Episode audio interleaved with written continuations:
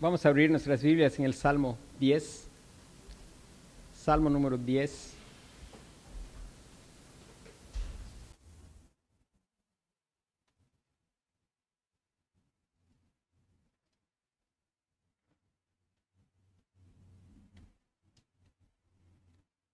Dice la palabra de Dios, ¿por qué estás lejos, oh Jehová, y te escondes en el tiempo de la tribulación?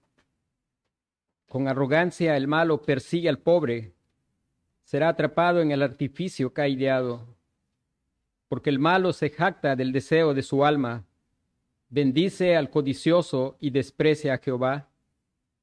El malo, por la altivez de su rostro, no busca a Dios.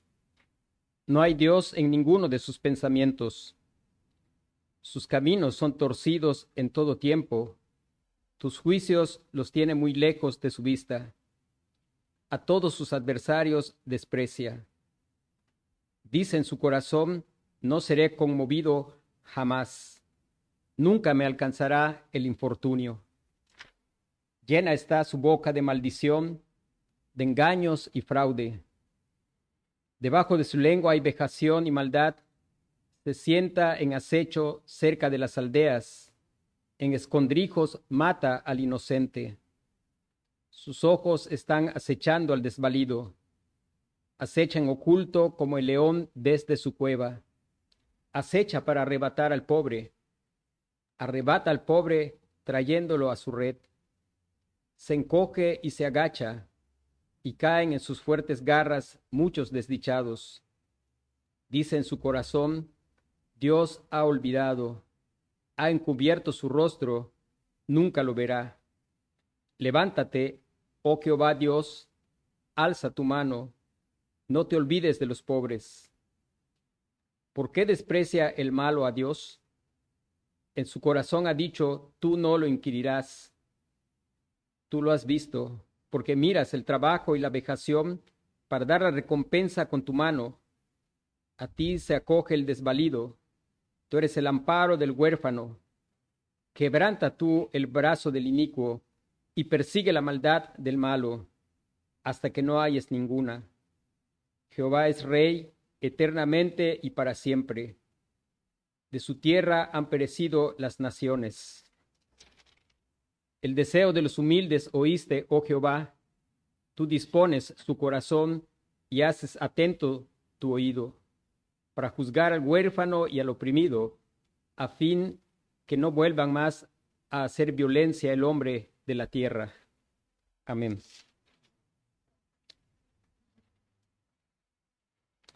Hemos estado estudiando este salmo y empezamos el domingo anterior por la mañana, estuvimos el miércoles y vamos a, continuar meditando este salmo número 10 y el miércoles estábamos hablando de el malo, el malo es importante que nosotros podamos prestar atención.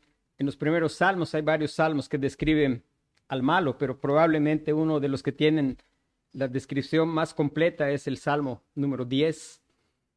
Y recordar algunas cosas importantes, hermanos, algo que es necesario que Dios, por su palabra y por su espíritu, nos enseñe es la condición del hombre sin Cristo de dónde es que Cristo nos rescató, el poder entender que la depravación total, la maldad del malo, entre tanto nosotros no comprendamos eso, pues vamos a valorar poco la obra del Señor Jesucristo. Cuando nosotros podamos comprender quiénes éramos sin Cristo, de dónde es que Cristo nos rescató, qué es lo que el Padre hizo al Señor Jesucristo en la cruz por causa de la depravación de nuestro corazón, eso va a hacer que nosotros podamos tener una mayor apreciación de la obra del Señor Jesucristo. El poder aprender a mirar que Cristo no es algo así como un accesorio, como un adorno, sino Cristo es todo. En la mañana estábamos haciendo énfasis, el ser cristiano es a causa de nuestra unión con Cristo. Recuerdo algunas expresiones y aún haber quizá pensado también de esa manera, de mirar a personas que uno mira por ahí fuera y uno mira qué buena persona que es. Es una persona ejemplar. Y algunas expresiones solo le falta creer en Cristo. No, como si Cristo fuera como un moño o un lazo que le hace falta. Y eso es equivocado. En verdad, aún las buenas obras del hombre que no se hacen con el motivo correcto, que es la gloria de Dios, y con el, con el poder correcto, que es el del Espíritu Santo, son pecaminosas, son maldad, son horrendas a los ojos de Dios. Las buenas obras del hombre son como trapo de inmundicia. Y vimos algunas cosas el domingo, el miércoles, que habíamos empezado el domingo y que mayormente son los frutos visibles. Pero una de las cosas que nosotros tenemos que recordar es cuál es en sí el problema del malo. Y el problema del malo no es exactamente la maldad que aflora y que nosotros podemos ver. El problema del malo es el corazón. El corazón, nosotros tenemos un corazón activo, no un corazón pasivo. Tenemos un corazón que la Biblia dice que ese corazón piensa, dice cuál es su pensamiento en su corazón, tal es él. Tenemos un corazón que es activo, es rebelde contra Dios, un corazón endurecido hacia Dios, un corazón que prácticamente muestra ciertos frutos externos que son producidos por aquello que hay en el interior del corazón. Normalmente lo que hay en nuestro corazón es muchos deseos, muchas creencias. Nosotros, nuestro gran problema es que seguimos siguiendo deseos y en sí mismo el problema es las cosas que deseamos con tanta intensidad, mucho más que a Dios y a su gloria. Y creemos normalmente mentiras y como consecuencia producimos malos frutos. El Señor Jesús dijo que el buen hombre del buen tesoro de su corazón saca buenas cosas y el hombre malo del mal tesoro de su corazón saca malas cosas. Dijo el Señor Jesús que es de la abundancia del corazón que habla la boca. Hermanos, el versículo 6 empieza a apuntar al cuál es el problema del malo. Y el problema, dice el versículo 6, dice en su corazón, dice en su corazón, no seré removido jamás, nunca me alcanzará el infortunio. Y aquí va a empezar a ver intercalado cuestiones del corazón con evidencias externas de lo que hay en el corazón. Dice en su corazón es la meditación de su corazón, es las creencias de su corazón. Dice en su corazón, no seré removido jamás, nunca me alcanzará el infortunio. Recuerde que dentro de lo que es las evidencias externas está la arrogancia, está el estar con el rostro levantado en desafío al Señor, menospreciando a medio mundo. Pero todo se origina en su corazón. Dice en su corazón, no seré removido jamás. En especial, cuando somos, entre más jóvenes somos, pasamos por algunas edades en que los jóvenes creen que pueden tragarse el mundo. Y por lo general, entre más joven se, es, se suele ser más, más soberbio. ¿Y por qué? Porque hay creencias equivocadas en el corazón. No seré removido jamás. Muchas veces el joven mira su fortaleza y piensa que pues la vida es larga. O sea, estoy en la flor de la juventud. Los jóvenes dicen, pues hay que vivir la vida. Total, hay que vivir aquí, ahora. Eso de morirse puede ser para los viejitos o a lo mejor para jóvenes, pero enfermos, pero yo estoy sano. Y en su corazón está pensando una creencia mentirosa y está pensando, no seré removido jamás. La vida es la vida es para vivirla, para disfrutarla. La vida es larga. El pensar no ser removido es pensar que la vida es, es larga. En la escritura podemos ver personas que pensaron de esa manera, que en su corazón pensaban que nunca iban a ser removidos. Algunos de ellos, a pesar de que fueron advertidos, seguían manteniendo en su corazón una creencia mentirosa. Uno de ellos fue el rey Nabucodonosor, que el Señor le le hizo soñar unos sueños en él vivía, veía un gran árbol y como todas las aves del cielo venían a la copa de ese árbol y los animales venían para comer y para estar debajo de su sombra y él estaba turbado por el sueño. hasta que Dios mostró a Daniel el sueño y la revelación del sueño, que en un momento ese árbol grande era cortado y era dejado solo el tronco que era atado con cadenas. Y a pesar de haber él sido advertido, él tenía un concepto de mentira en su corazón. Él creía esto, él creía no seré removido jamás. Daniel capítulo 4.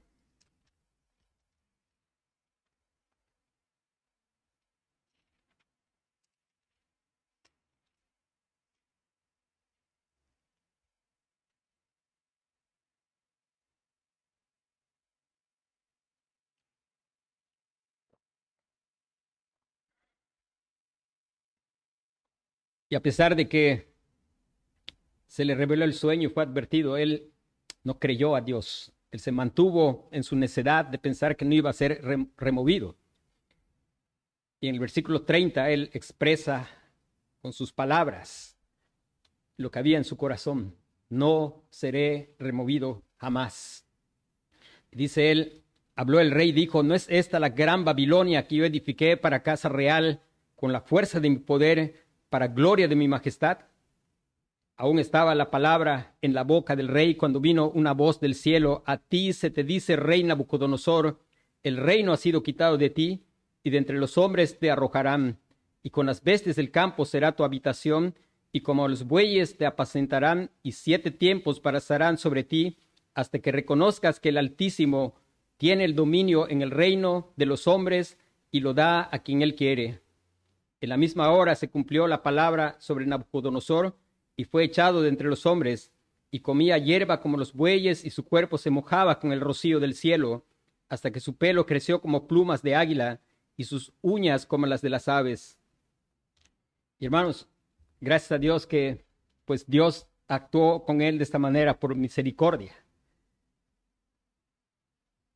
Hubo otro otro rey que fue justamente el hijo de Nabucodonosor, y él pensaba igual, yo no seré removido, hay que vivir la vida, la vida es larga.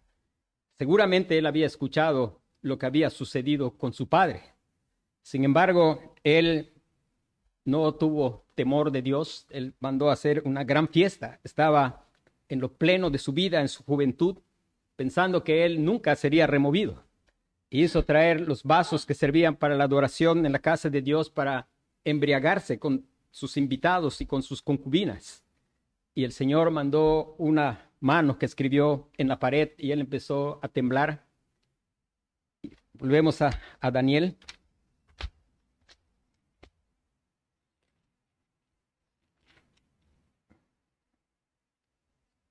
Capítulo 5.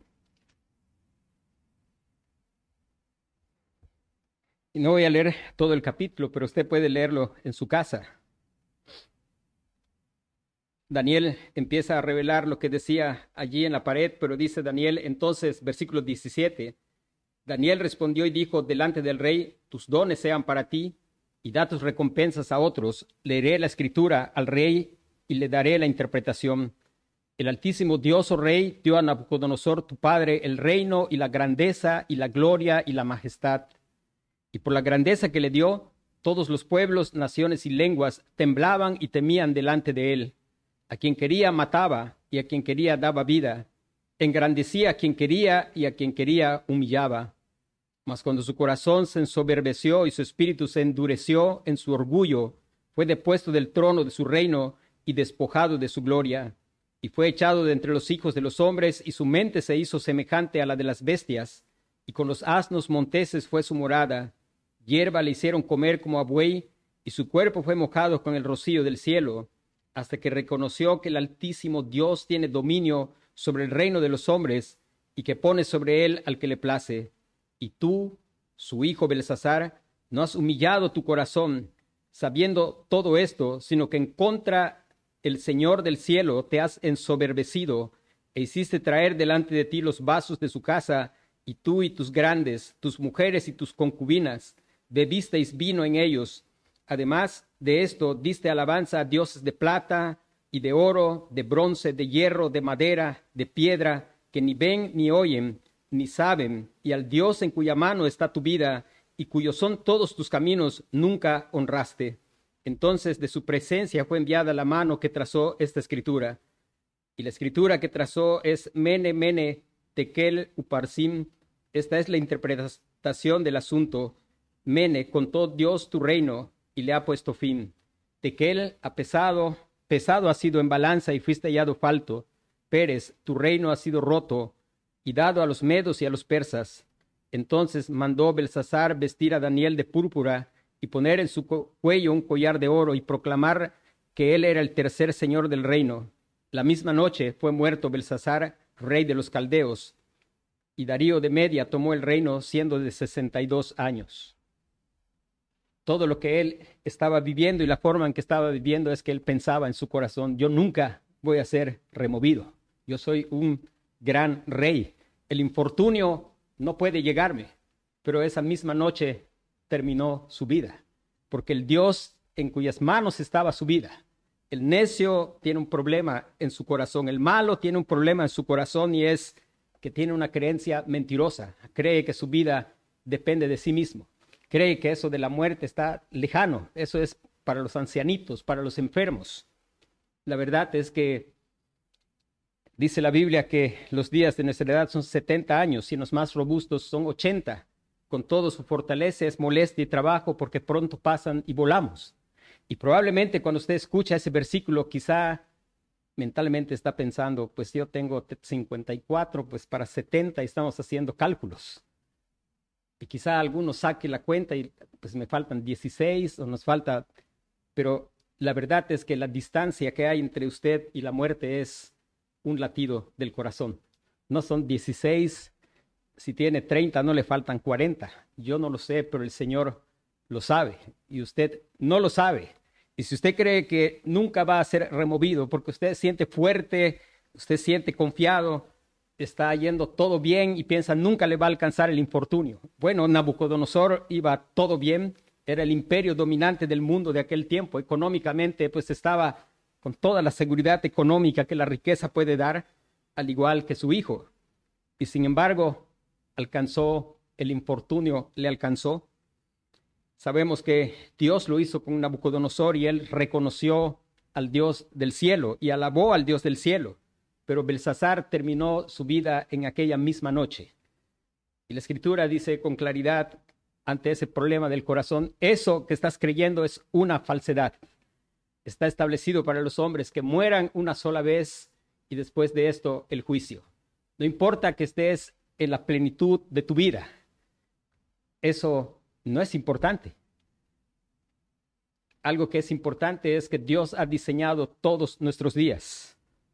Algunos de nosotros solemos cuidar cómo nos alimentamos y hacer ejercicio. Si usted cree que lo hace para alargar sus días, deje de pensar eso. Usted ni yo vamos a alargar un día más. Podemos hacerlo para tener una mejor calidad de vida, pero no para alargar nuestra vida. Dios ha puesto término a nuestros días y por mucho que nos cuidemos, no vamos a, pasar del límite que Dios ha puesto. Eso no quiere decir que no se cuide. Debemos glorificar a Dios en nuestro cuerpo y en nuestro espíritu. Pero Dios ha puesto y establecido cuándo nuestros días van a terminar y es algo que usted y yo no lo sabemos. Y ante ello es necesario que nosotros podamos saber algo. El único que jamás será removido es el Señor de la gloria. El único al que jamás le alcanzará el infortunio es a Dios, quien se basta en sí mismo, quien es suficiente en sí mismo. Pero fuera de ahí todos los demás somos criaturas que seremos removidos. Por causa de nuestro pecado está establecido para los hombres que mueran una sola vez y después de esto el juicio. Los hombres se han afanado sin cesar con tal de procurar alargar su vida. Hubo tiempos en que unos hombres que se llamaban alquimistas se pasaban horas investigando y estaban tratando de descubrir la piedra de la eterna juventud. Sin embargo, ninguno de ellos está aquí y no encontraron la piedra de la eterna juventud. Pero en Cristo hay no piedra de la eterna juventud, sino vida eterna, vida eterna. Y no importa que nos alcance el infortunio y la adversidad, en contraste con el malo arrogante, el creyente que ha sido humillado delante de Dios, que le ha quedado muy claro que él puede ser removido en cualquier momento. Porque hay alguien, dice el versículo 16, que es rey eternamente y para siempre. Y él gobierna, él da el reino a quien quiere, él da la vida al que quiere, él toma la vida cuando quiere. Y nadie le tiene que decir qué estás haciendo. O sea, ¿por qué me, por qué me estás llevando ahora que estoy en la flor de mis días? Él tiene toda potestad sobre nuestras vidas. hermanos, el verdadero problema no es que seamos removidos, sino el verdadero problema es cómo vamos a ser removidos. ¿Estás listo para encontrarte con tu Dios? Nadie de nosotros sabemos cuánta vida nos queda, pero qué gran bendición es saber y vivir conscientes, bien conscientes. Yo puedo ser removido. En cualquier momento yo puedo ser removido. En cualquier momento Dios puede quitarme de este lugar. Y la pregunta es, ¿estás listo? Qué gran bendición es poder tener la paz de que yo he sido justificado por la fe en el Señor Jesucristo y que no tengo ningún problema para presentarme ante Él, ante el que es el rey, porque Él es el juez, pero también es mi abogado. A Él se le ha dado todo juicio para que todos honren al Hijo como honran al Padre. hermanos, qué importante que es que nosotros podamos creer la verdad de Dios. Si usted está sintiéndose inamovible, si usted está pensando, yo estoy bien de salud, acabo de ir al último chequeo, el colesterol salió bien, todo salió bien, y usted cree que no puede ser removido, deje de creer eso. El único que no puede ser removido es el Señor. Él es el único que es eterno. Sus años nunca van a acabar. Y yo sé, por la gracia de Dios, que los que somos creyentes sabemos algo. Sabemos que un día va a llegar la muerte. Pero por la gracia de Dios sabemos que nada nos puede separar del amor de Dios que es en Cristo Jesús. Ni la muerte, ni la vida, ni lo presente, ni lo porvenir. Nada nos puede separar del amor de Dios que es en Cristo Jesús. Yo sé que aquellos que por la gracia de Dios hemos oído la voz del buen pastor, Podemos cantar y no simplemente cantar, sino en nuestro corazón estamos confesando, estoy bien con mi Dios, tengo paz. Hermano, puedo dormir tranquilo, no importa que la economía se destruya. Ese no es problema. No importa si me alcanza el infortunio, eso no es problema. Estoy bien con mi Dios por causa de la obra del Señor Jesucristo, por causa de, de su sacrificio. No seré removido jamás hay que saber algo. Si están cruzando esas ideas por su cabeza, clame al Señor que le revele su verdad. Y su verdad es esto, es mentira. Todos los hombres en tiempos pasados se han sentido grandes, hoy no están. Nabucodonosor no está más, Faraón no está más, Nerón no está más, los grandes imperios que pensaban la gente que nunca iban a ser destruidos han sido destruidos, pero el Señor permanece para siempre. Jehová es rey eternamente y para siempre. De su tierra han perecido las naciones. Damos gracias a Dios porque los creyentes saben que el infortunio puede alcanzarles. El Señor Jesús habló a su pueblo y les dijo, en el mundo van a tener aflicciones. En el mundo pueden perder todo lo que tienen económicamente. En el mundo pueden perder la salud, pero confíen, yo he vencido al mundo. Yo estoy con ustedes todos los días hasta el fin del mundo. Hay gente que se que dice estar predicando la verdad y van alentando a las personas a cosas que son totalmente contrarias a la verdad de Dios y sabemos que los héroes de la fe fueron personas que hicieron cosas, algunos espectaculares, como cerrar la boca de los leones. Pero sabemos que los héroes de la fe también son los que están en el capítulo 11 de Hebreos, no solo hasta el versículo 34, porque algunos creen que los héroes de la fe son hasta el 34. Pero los héroes de la fe son también los del versículo 35. Dice, las mujeres recibieron sus muertos mediante resurrección. O sea, el infortunio los alcanzó en esta vida temporal, pero ellos eran benditos con toda bendición espiritual en los lugares celestiales. El infortunio, en verdad, el infortunio temporal nos puede alcanzar, pero el verdadero infortunio es el eterno. El que no estés listo para encontrarte con el Señor, eso verdaderamente es infortunio. Dice, más otros fueron atormentados, no aceptando el rescate a fin de obtener mejor resurrección. Otros experimentaron vituperios y azotes, y a más de esto, prisiones y cárceles. Es infortunio, es infortunio. El Señor creyó que era necesario para ellos ser afligidos en diversas pruebas. Pero eso no los separaba del amor de Cristo. Dice versículo 37, fueron apedreados, aserrados, puestos a prueba, muertos a filo de espada, anduvieron de acá para allá cubiertos de pieles de ovejas, de cabras, pobres, angustiados, maltratados, de los cuales el mundo no era digno, errando por los desiertos, por los montes, por las cuevas y por las cavernas de la tierra. Y todos estos, aunque alcanzaron buen testimonio mediante la fe, no recibieron lo prometido, proveyendo Dios alguna cosa mejor para nosotros, para que no fuesen ellos perfeccionados aparte de nosotros. Qué contraste aquel que una vez fue malo, pero el Señor lo ha transformado. Y él sabe que no es inamovible. Él sabe que nada, ninguna posición, ni la vida misma es permanente. Dios tiene propósitos y Dios puede quitarnos de un lugar, ponernos en otro lugar. El creyente no está parado diciendo, yo no voy a ser removido. El creyente sabe, Señor, yo quiero vivir en tu voluntad.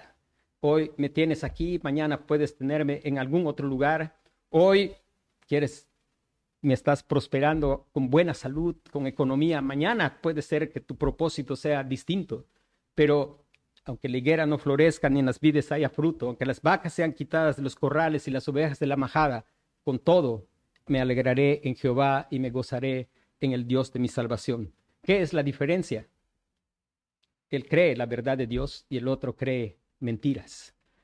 La maldad está en creer mentiras. Desde que Adán y Eva prefirieron escuchar y creer mentiras, nos es mucho más fácil creer mentiras.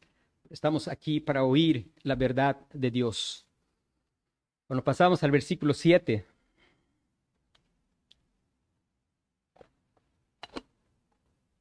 lo que vamos a mirar es cómo otra vez las mentiras en el corazón se expresan en lo externo.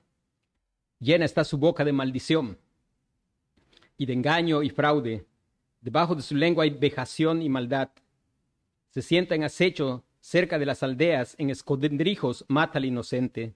Sus ojos están acechando al desvalido, acechan oculto como el león desde su cueva.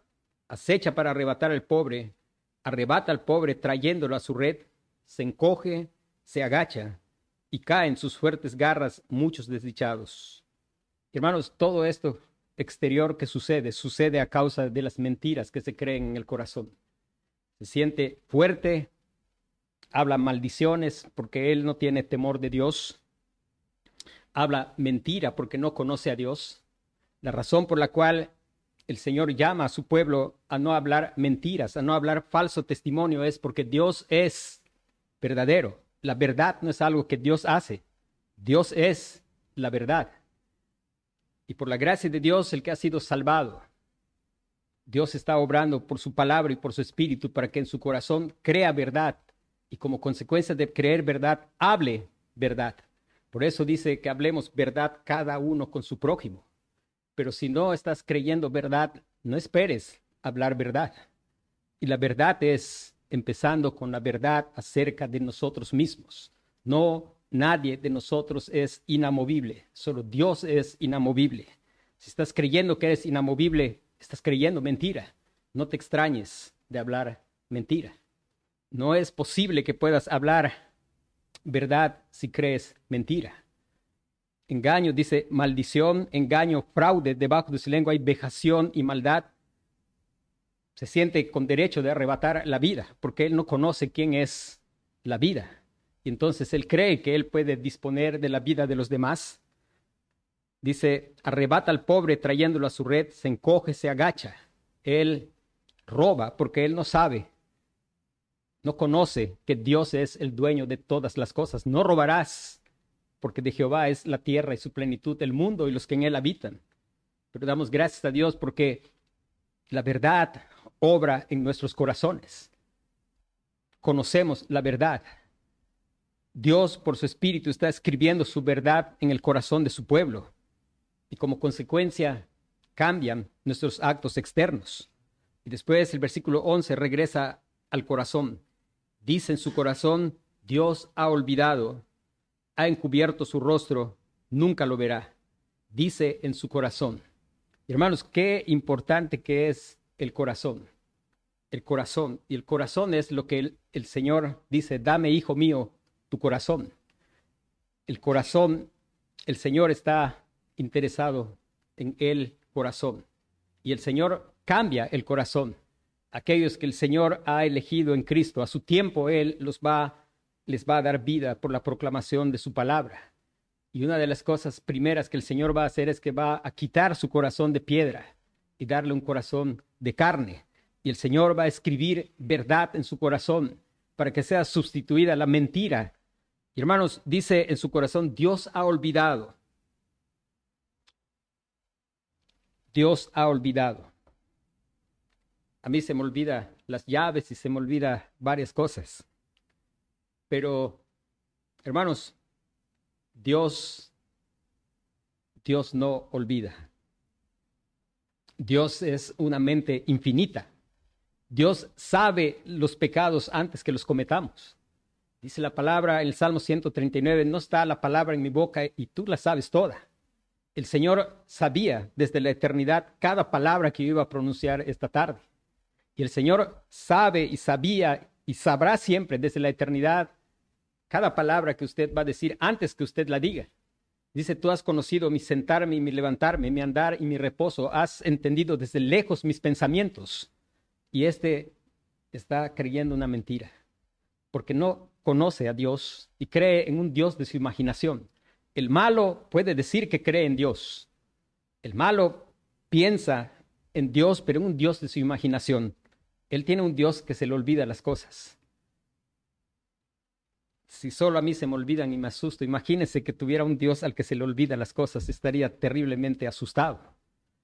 Pero damos gracias a Dios porque el Señor no olvida absolutamente nada. Dice el Señor Jesucristo se encontró con la mujer samaritana. Y el Señor le dice, cuando ella quiso desviar la plática y el Señor le dice, anda, trae a tu marido. Y la mujer dice, no tengo marido. Y el, este malo dice en su corazón, Dios ha olvidado. Pero Dios no ha olvidado y dice el Señor Jesús, bien has dicho, no tengo marido, porque cinco maridos has tenido y el que ahora tienes no es tu marido. Y entonces ella dice, Señor, me parece que tú eres profeta. El Señor estaba mostrándole su omnisciencia. Ella estaba empezando a ver, Dios le estaba empezando a dar ojos de fe para ver que Jesús no era un simple profeta. ella creyó en el Señor. Él no ha olvidado, Él no olvida. Nosotros podemos olvidar, aún la madre puede olvidar que humanamente hablando se dice que es difícil, pero aún es posible. Hay una enfermedad que se llama, uh, bueno, no es importante el nombre de la enfermedad, se me olvidó, como usted puede ver. Sin embargo, sin embargo, hay algo que es importante. Dios, aunque una mamá por enfermedad olvide y no pueda reconocer a sus hijos, eso jamás va a pasar con Dios, pero jamás va a pasar también con nuestro pecado. Si usted está pensando ella en su corazón, pues seguramente Dios ya se le olvidó. Además, Dios ya escondió su rostro y ni siquiera lo vio. Hermanos, es una creencia equivocada. Está muy equivocado. La verdad de Dios es que sus ojos son como llama de fuego. Y dice en Apocalipsis que está caminando en medio de los siete candeleros. Él está caminando en medio de su iglesia. Sus ojos ven. Si usted lee los primeros capítulos de Apocalipsis, le dice a cada una de las iglesias, yo conozco tus obras. Yo conozco, yo conozco siete veces. Y es que habla de una plenitud de conocimiento. No hay nada que el Señor no conozca. No hay nada que el Señor olvide. Y en verdad eso es importante y es la verdad más importante que las cosas todas están desnudas ante los ojos de aquel a quien tenemos que dar cuenta. Hermano, quiera Dios que el escuchar la palabra obre de tal manera que sea sustituida las mentiras que nuestro corazón engañoso y perverso se aferra. Quizá esto no lo decimos con palabras, pero muchas veces lo decimos con nuestra manera de vivir. No, no, probablemente no salimos a decir estas palabras así. La Biblia no dice que él salía a gritar esas cosas. Él dice, dice en su corazón. Y para decirlo en nuestro corazón no hace falta abrir la boca. Decimos tantas cosas con nuestro corazón que se hacen evidentes en la manera que nosotros actuamos. Pero el Señor no ha encubierto su rostro y el Señor todo lo mira. El Señor no mira lo que está delante de sus ojos. Le dijo a Samuel cuando fue a, buscar para ungir un hijo de Isaí como rey, pues él cuando vio que vino el primero, así guapo, grande, fuerte, se estaba apurando a ungirlo. Y el Señor le dijo, no mires a lo hermoso de su parecer ni a lo grande de su estatura, porque yo lo desecho. Porque el Señor no mira lo que mira el hombre, pues el hombre mira lo que está delante de sus ojos, pero Dios mira el corazón. Y es el corazón lo que el Señor quiere. Lo que el Señor quiere no es un comportamiento externo. El Señor quiere hacer nuevas criaturas y las hace. No solo quiere, Él las hace. Cuando da vida por su espíritu, Él arranca nuestro corazón de piedra y nos da un corazón de carne.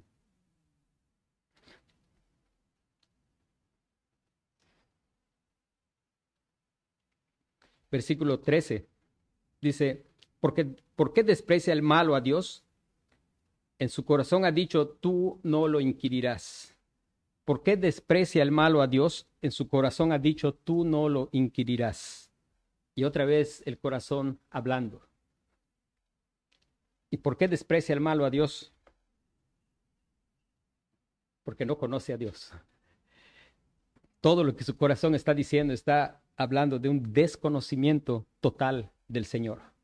La mujer samaritana apreció al Señor Jesucristo porque sus ojos fueron abiertos y ella vio la gloria de Dios en la faz del Señor Jesucristo. Y ella fue y testificó a su pueblo y muchos de sus conciudadanos creyeron en el Señor Jesús. El apóstol Pablo despreciaba al Señor. ¿Y por qué despreciaba al Señor? porque él no conocía al Señor. Él creía que Jesús era un simple mortal que estaba engañando y iba a destruir el judaísmo. Cuando empezó a apreciar al Señor y dijo que todo era basura, cuando le dieron ojos de fe para ver al Señor Jesucristo. Y él vio a Cristo y él cayó humillado, dejó la altivez de su rostro. Él estaba humillado delante del Señor. Dios cambió todas sus falsas creencias antes él tenía malos frutos, él respiraba amenazas, él perseguía a los cristianos, asesinaba a los cristianos. Dios cambió su corazón y cambió también sus frutos exteriores. Él lo desprecia porque no lo conoce. En su corazón ha dicho, tú no lo inquirirás. Pero la verdad de la palabra de Dios es que Dios va a inquirir cada uno de los asuntos, todos, y ningún pecado quedará sin castigo. Si usted ha venido al Señor Jesucristo, si usted ha oído la voz del buen pastor y sido salvo por su gracia, porque usted ha creído en la obra perfecta del Señor Jesucristo, sus pecados no quedaron sin castigo. No vaya a pensar usted que quedaron sin castigo. Si usted está pensando esto, es que usted está creyendo una mentira. El Señor lo va a inquirir todo y el Señor va a hacer justicia y el Señor ha hecho justicia allá en la cruz de Cristo. Cada uno de los pecados de su pueblo fueron castigados. Nosotros, hermanos, no somos salvos por lo que hicieron los romanos en la cruz. Somos salvos por lo que el Padre hizo a su Hijo en la cruz. En la cruz, olas de ira e indignación pasaron sobre el Señor Jesucristo. Fue por causa de mis pecados, por lo de la causa de los pecados de su pueblo, que Él murió en la cruz. el Señor clamó en la cruz y dijo, ¿por qué me has desamparado? Y dice, pero tú eres santo y yo soy gusano. Él fue hecho una abominación por causa de cargar nuestros pecados. El Señor, su Padre, quiso quebrantarlo. Él descargó toda su justa ira. Fue algo terrible. Fue el Señor no estaba asustado por lo que le iban a hacer los romanos. Lo que le hacía orar en agonía es lo que su Padre le iba a hacer en la cruz por causa de los pecados de su pueblo. El Señor lo inquirirá. Claro que el Señor lo inquirirá. Pero cuando el Señor obra, dejamos de despreciar al Señor. En lugar de despreciar al Señor, el Señor comienza a parecernos el más apreciable de todos, el más digno de nuestra confianza, el más digno de admiración. Y esto lo podemos ver en toda la escritura. Nosotros podemos ver a Job ahí tratando de justificarse delante de Dios y peleando y discutiendo con Dios. Pero había un desprecio del Señor. Y al final Él dice, de oídas te había oído, pero ahora mis ojos te ven. Por tanto, pues ya no puedo seguir peleando contigo. Si lo único que tú debías darme es condenación.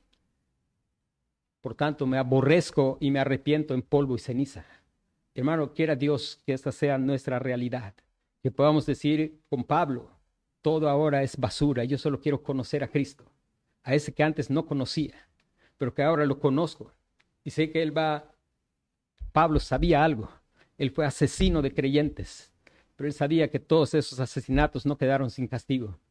Cristo murió por los pecados del apóstol Pablo porque él había sido elegido en Cristo Jesús desde antes de la fundación del mundo. Y hermanos, eso es es necesario que nosotros conozcamos al malo, porque nacimos malos. Y si usted se ve identificado pues hay esperanza. Y la esperanza está en el Señor Jesucristo. Solo el Señor Jesucristo transforma al malo, le arranca su corazón de piedra y le da un corazón de carne. Él transformó a Pablo, a Pedro, Él me ha transformado a mí. Y Él puede transformar, si Él está hablando a tu corazón, clama que te salve. En verdad, si tú te miras identificado y estás aterrado, es adecuado que estés aterrado, pero clama porque palabra fiel es esta y digna de ser recibida por todos, que Cristo Jesús vino al mundo a salvar a los pecadores, de los cuales yo soy el primero. Confía en el Señor y deja, clama al Señor que limpie tu corazón de mentiras, que tu corazón no esté diciendo allá adentro barbaridades como estas, son puras barbaridades, pero así es el pecado, el pecado es locura.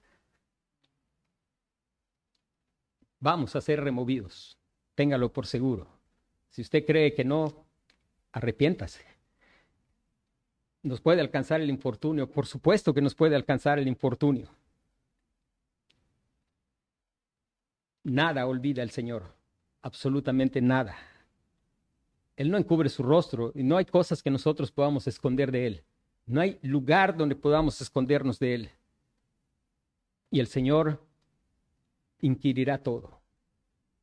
Dios quiera que dejemos de menospreciar a Dios sin causa. Sin causa me aborrecieron, dice la escritura hablando de Cristo. Hermanos, eso ha sido una realidad en alguna etapa de nuestra vida. En alguna etapa de nuestra vida hemos, déjeme decirle, en algún tiempo de mi vida, yo creía que estaba buscando a Dios y que amaba a Dios, pero yo cuestionaba el Evangelio y el Evangelio de un Dios que había elegido un pueblo para salvación a mí no me gustaba.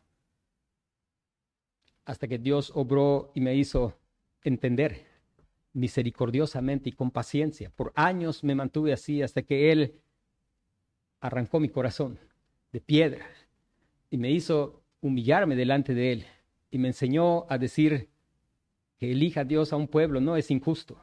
Me enseñó a decir gracias porque me has elegido a mí a pesar de que no había ninguna razón para que me eligieras. Me enseñó a decir no en reclamo, ¿por qué salvas a unos y a otros no? Me enseñó a decir con admiración, ¿por qué debiendo condenar a todos, estás salvando a una multitud de todo linaje, de toda lengua, de todo pueblo y de toda nación? Hermanos, esa es la gracia de Dios y es el Señor la esperanza de aquellos que podemos vernos descritos acá. Nuestra esperanza es clamar al Señor que nos dé vida, clamar al Señor que nos quite ese corazón de piedra. Y si ya estamos en Cristo, seguir prestando atención a su voz, seguir oyendo para que estemos siempre creyendo verdad de Dios y rechazando las mentiras que vienen de tres lugares, del diablo y sus mentiras, del mundo y sus atractivos, y de nuestro corazón que es engañoso y perverso más que todas las cosas. Dios quiera guardarnos del engaño de nuestro propio corazón. Vamos a orar.